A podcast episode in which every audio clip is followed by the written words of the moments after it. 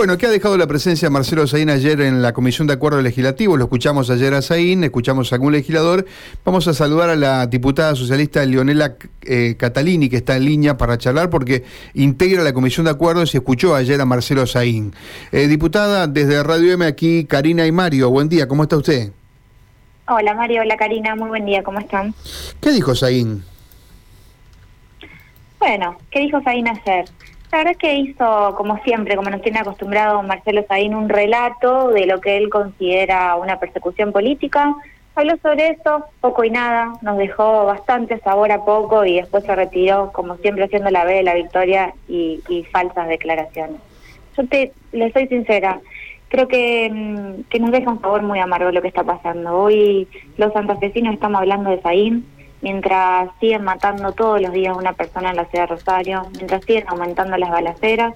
Y hablamos de Saín a veces hasta risueñamente, cuando debería estar, más que haciendo declaraciones de su función como militante, haciéndose cargo de lo que hizo y de lo que no hizo al frente de la gestión del Ministerio de Seguridad en este año y medio en la provincia. ¿Cómo, cómo toman eh, la llegada de Saín? Porque nos sorprendió a todos, aunque siempre es un hombre muy estrónico y que utiliza hasta mucho la ironía, pero la llegada de Saín haciendo la B de la victoria, ¿qué, qué lectura hacen hacia adentro?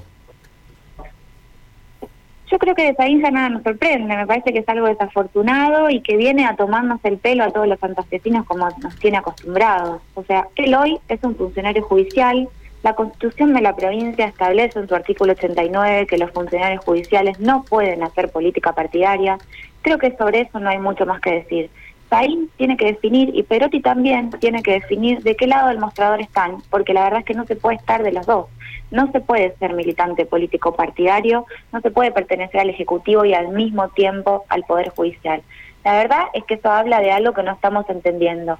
Pero evidentemente sigue insistiendo en querer controlar los tres poderes del Estado, en querer avanzar en una escalada eh, en, contra los tres poderes del Estado y la verdad es que hay que decirle, basta eso, Saín tiene, tiene que correrse, tiene que decidir de qué lado quiere estar, pero sobre todo te decía antes, Saín tiene que hacerse cargo de una vez por todas de lo que está pasando en la provincia de Santa Fe. Estamos viviendo una escalada de violencia que es enorme y estamos hablando como si nos diera gracia que un ex ministro eh, entra a la legislatura haciendo la y como si la noticia del día fuera esa, mientras todos los días siguen muriendo personas en la provincia. Ahora, eh, diputada, justo decirlo, lo dijimos aquí más temprano, de que la seguridad no parece ser un problema solamente de Saín o de Perotti, que es un problema que eh, digamos, involucra toda la dirigencia política santavecina, ¿no? Porque antes había un gobierno y usted dice, ahora hay una escalada, podemos coincidir, pero los problemas también estaban antes, ¿no?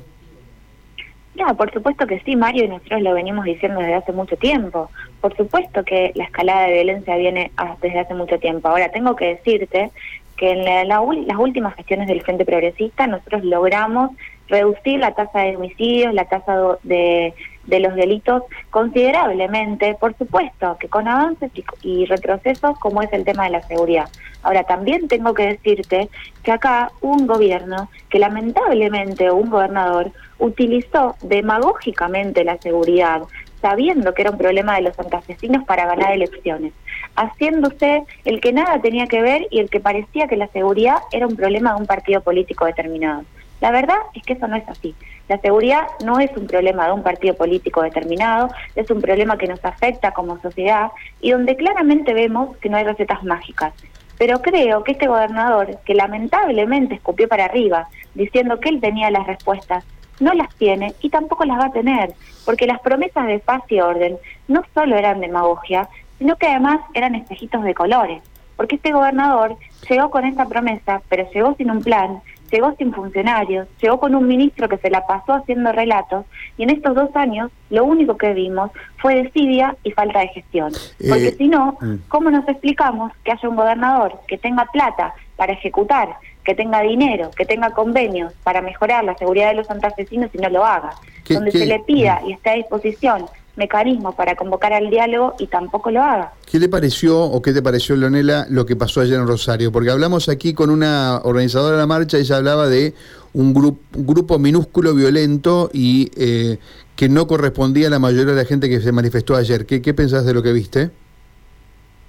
Yo creo que la gente está atravesando un momento de mucho dolor. Me parece que hay mucho hartazgo en la sociedad y me parece que es momento de que empecemos a tomar las cosas de otra manera. Es necesario mostrar gestión, es necesario que la gente empiece a ver que muchas de las promesas se pueden concretar en hechos reales y para eso creo que es necesario más humildad, pero sobre todo más trabajo y también más consenso. Eh, ¿Qué queda ahora en la Comisión de Acuerdos? Pasó el descargo de Saín uno supone que estarán suscribiendo los dictámenes, por lo que uno vislumbra, habrá uno de mayoría, otro de minoría, ¿no? Y, escuchando, escuchando tus argumentos, vas a afirmar el de mayoría que uno supone pide la remoción de Saín. Bueno, nosotros ahora nos queda terminar de analizar todo lo que se fue construyendo a partir de este procedimiento. Vamos a, seguramente en la reunión, en la semana que viene vamos a tener una nueva comisión de, una nueva reunión, perdón, de la comisión de acuerdos y ahí eh, evaluaremos el dictamen y luego de ello la vicegobernadora deberá convocar a sesión conjunta para tratar. ¿Se hará antes de las, eh, de las elecciones o después? ¿Hay alguna fecha tentativa?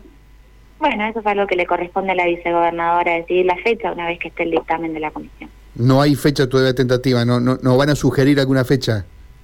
No, no, nosotros estamos compenetrados en terminar de estudiar eh, lo que pasó en este procedimiento, en aportar para el dictamen, en tener la reunión la semana que viene y después hablaremos de la fecha. Ionela, eh, Catalina, muchas gracias, eh, muy amable. Gracias a ustedes, les mando un saludo. Gracias.